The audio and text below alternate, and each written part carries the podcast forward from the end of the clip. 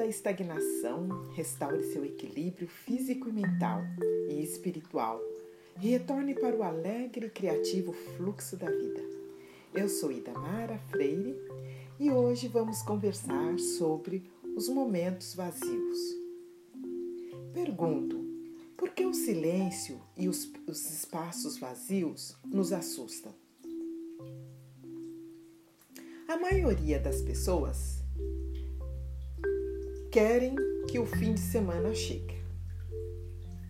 Mas muitas pessoas querem que o fim da semana acabe.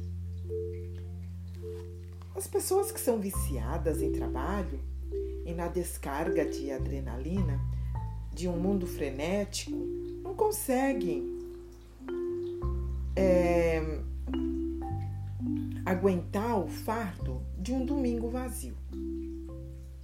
Espaços vazios podem ser insuportáveis antes de descobrirmos o poder do silêncio.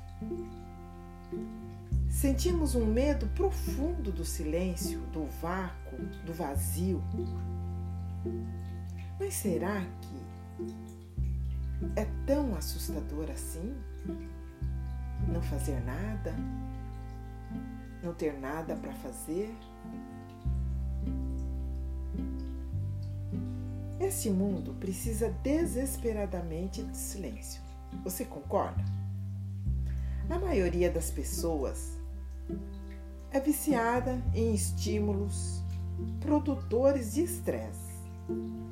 Precisamos, mental e emocionalmente, jejuar. Lembra que eu já até né, mencionei o jejum das palavras? Limpar o nosso sistema né? parar de sobrecarregar com poluição mental cruel e anormal. O vazio não pode ser trocado, ou melhor, o vazio não pode ser tocado, mas ele existe. Força. O vazio está onde Deus está. Lugares vazios, momentos vazios, não estão realmente vazios, estão impregnados. Deus se derrama, enchendo cada espaço vazio de paz, amor, alegria e criatividade. O vazio é sempre a presente possibilidade de um milagre. Vejam só, da página em branco, você pode escrever uma história. Do silêncio, pode enviar acordes que você possa criar uma música silêncio e os espaços vazios nos assustam. Talvez porque nos sentimos seres finitos, rodeados pelo infinito. E a nossa tentativa de preencher esse espaço dentro de nós com coisas externas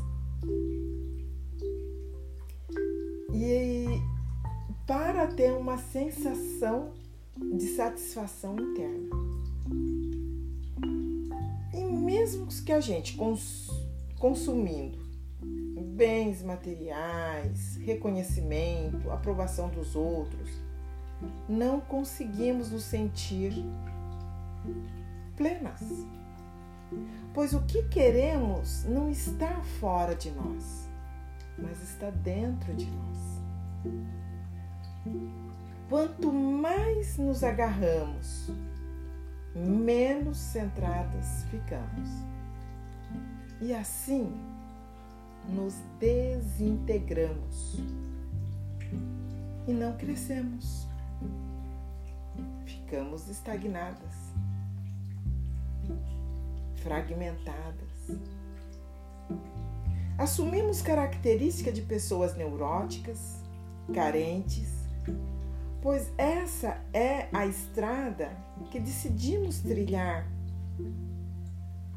sempre que procuramos no mundo o que o mundo não pode nos dar.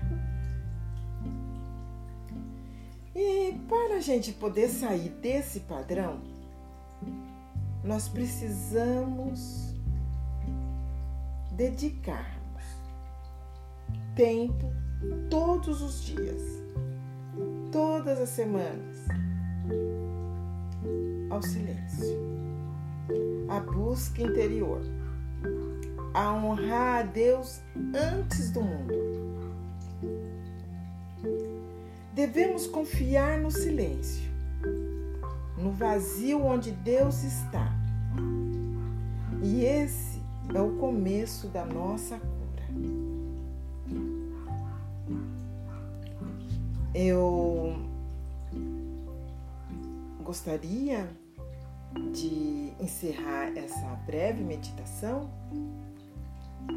sobre o vazio, sobre os momentos de vazio não ser algo que nos assuste, uma oração. Mas antes que a gente faça essa oração, eu gostaria de lembrar você que você pode escrever suas perguntas e comentários e pedidos de oração, né, de oração.